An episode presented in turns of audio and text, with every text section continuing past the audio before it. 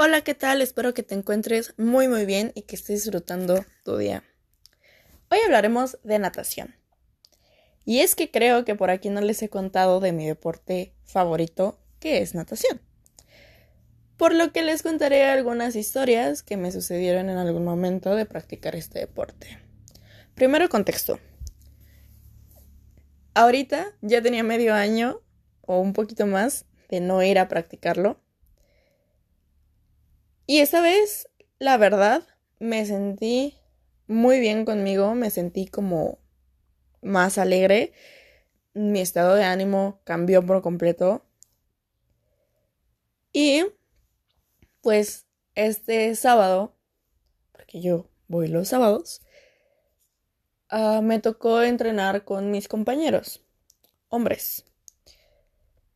Contexto, ellos son muchísimo más altos que yo y la verdad es que me da mucho miedo porque pues son muy altos y me han pasado altercados que, pues en realidad ahí está de pensarle.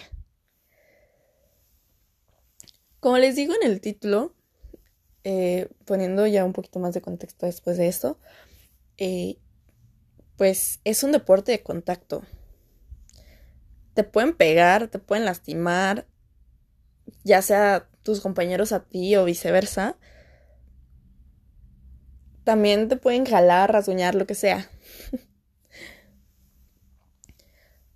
Mm, es una actividad también que es relajante. Es una actividad que es muy bonita y que pues mm, en, en, un censo que hicimos nosotros es algo que nos relaja y que nos suma mucho bienestar, eh, al menos a nosotros. Les voy a contar una historia de lo que vi hace algún tiempo. Creo que ya va para dos años, más o menos.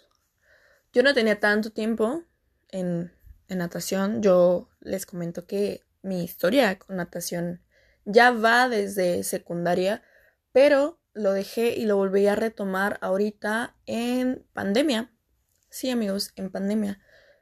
Así que, eh, pues tenía poquitos meses de volver, de haber vuelto a, a esta actividad. Y pues estábamos haciendo como ciclos dentro de toda la alberca.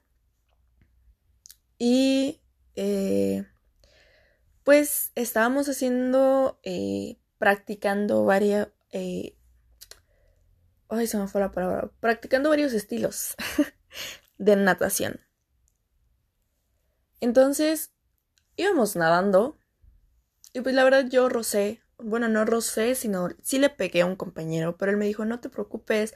Yo nada más sentí que me rozaste la mano. O sea, como me rozaron con algo y ya. Y yo de... Ay, a mí sí me dolió la mano. O sea, de días después me, seguía doliendo cuando hacía cierto movimiento, pero fue después de que le pegué. En, en unas vueltas más adelante, yo siento que él me jala los pies y, y yo le regreso con una patada porque lo iba a hacer por segunda ocasión. Empiezo a sentir unas manos en mis pies y yo suelto una patada. Evidentemente le pegué en la cara. Después de eso me di cuenta que era él y lo dejé pasar porque dije, ya no quiero que me vuelva a pasar. Y después él me pega, él más o menos me iba a pegar por la, por la espalda baja, por la cadera. Y yo me sumerjo más y pues me termina pegando en el chamorro. Eso va. La verdad es que yo estaba muy temerosa esa clase porque ya me habían golpeado toda esa clase. Pero después de eso me di cuenta que en realidad me da mucho miedo que me golpeen en el agua. De por sí tengo algunas fobias con el agua, a pesar de que nado, me dan algún, tengo algunas fobias. Después empecé a competir y mi miedo se hizo aún más grande. ¿Por qué? Porque hay ciertas competencias como aguas abiertas o que no es vaya una persona por carril, no, es como de categorías completas en un solo carril. Ah, o les digo, aguas abiertas, que la verdad es que he estado en dos nada más. Y me, me, da miedo porque en realidad sí te pegan, te jalan, te arañan. O sea, es un mundo muy diferente a lo que tenemos el concepto de natación, al menos por las Olimpiadas, ¿verdad? Porque muchos vemos Olimpiadas, pero en realidad, este, nada más vemos las de alberca, porque pues las de nado abierto, de aguas abiertas, pues está como no tan famosillas por el momento, ¿verdad? Pero es que, o sea, yo les comento de que en serio me da miedo, aunque yo ya he practicado otro tipo de deportes anteriormente, como básquetbol, voleibol, lima lama, que es un principalmente pues es de contacto y fútbol. Pero la verdad es que como yo no tenía idea de lo que sucedía en natación cuando competías en este tipo de competencias, ya cuando me metí un poquito más en esto de aguas abiertas y todo eso, pues sí da un poquito de cosa, la verdad. ¿Y esto qué va? A que tenemos muchos miedos y que a veces no sabemos identificarlos. Cuando los identificas, puedes anotarlos. No necesitas pensar en ese momento, anótalos. Ya que estés un poco más tranquilo, lo vuelves a reflexionar. Y ya. Pero ya para ir terminando un poquito después de toda esta historia que tal vez te líe un poquito la mente porque a lo mejor no me entendiste. Sí se trata un poquito de miedos este, pero este episodio, pero sí me gusta contarte como una historia al respecto para no ir de tajo. Eh, a veces, a veces se ocupa a distraer un poco a la mente. Te digo, hay que quitarnos ese miedo. Hay que enfrentar, no quitárnoslo, sino tal vez enfrentarlo. Enfrentarlo, encararlo y, y, y decir, ¿sabes qué yo puedo? Porque esos miedos muchas veces o la mayor parte de veces nosotros no lo hacemos. Porque el que dirán, porque generalmente es por el que dirán. Yo muchas veces pensé de este miedo es porque, ay, es que van a decir que no soy muy rápida y por eso lo hago, ¿no? Yo la verdad en natación soy lenta pero segura.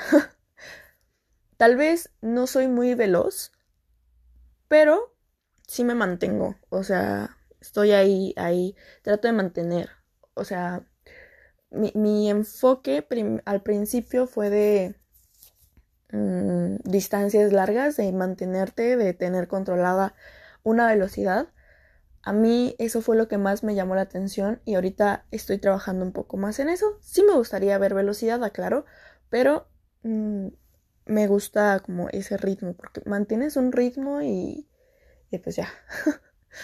pero bueno, me, me un poquito de, del tema.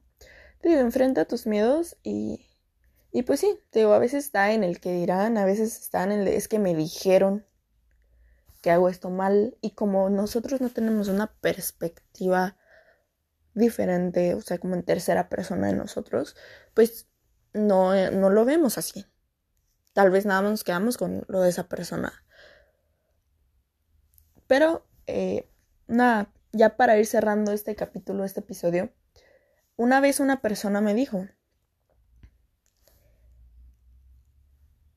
ah, hazlo. Para quitarte ese miedo, debes hacerlo. Hazlo incluso más grande. ¿Por qué? Si te da miedo hablar por en, en, en, público en mínimo 10 personas, o sea, ya si son como 5, pues no hay tanto problema porque a lo mejor es el grupito de amigos que tienes. Ya si son como 10, o sea, ya como que te paniqueas, ¿no? Un ejemplo. No lo hagas con 10, hazlo con 20. Hazlo con 20 y ya verás qué pasa. Si eres de las personas que se va hasta el pizarrón cuando está cuando estás exponiendo, no te vayas hasta atrás, vete hasta el frente. Pégate hasta la primera fila de, de tus compañeros. No les vayas a escupir, evidentemente, pero pero haz más dinámico. Porque rétate rétate, hazlo mejor porque tú sabes y yo sé que tú puedes hacerlo incluso mejor que lo que tú crees.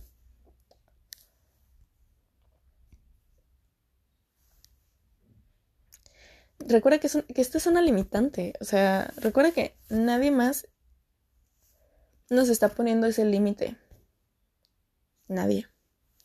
Y más adelante te voy a estar contando mi experiencia sobre esto.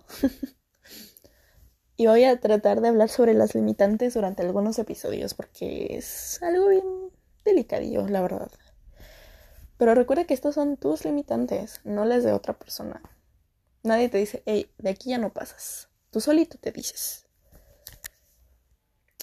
Y pues bueno, hemos llegado al final de este episodio. Perdón por hacerlo un poquito largo. Agradezco infinitamente que sigas escuchándome.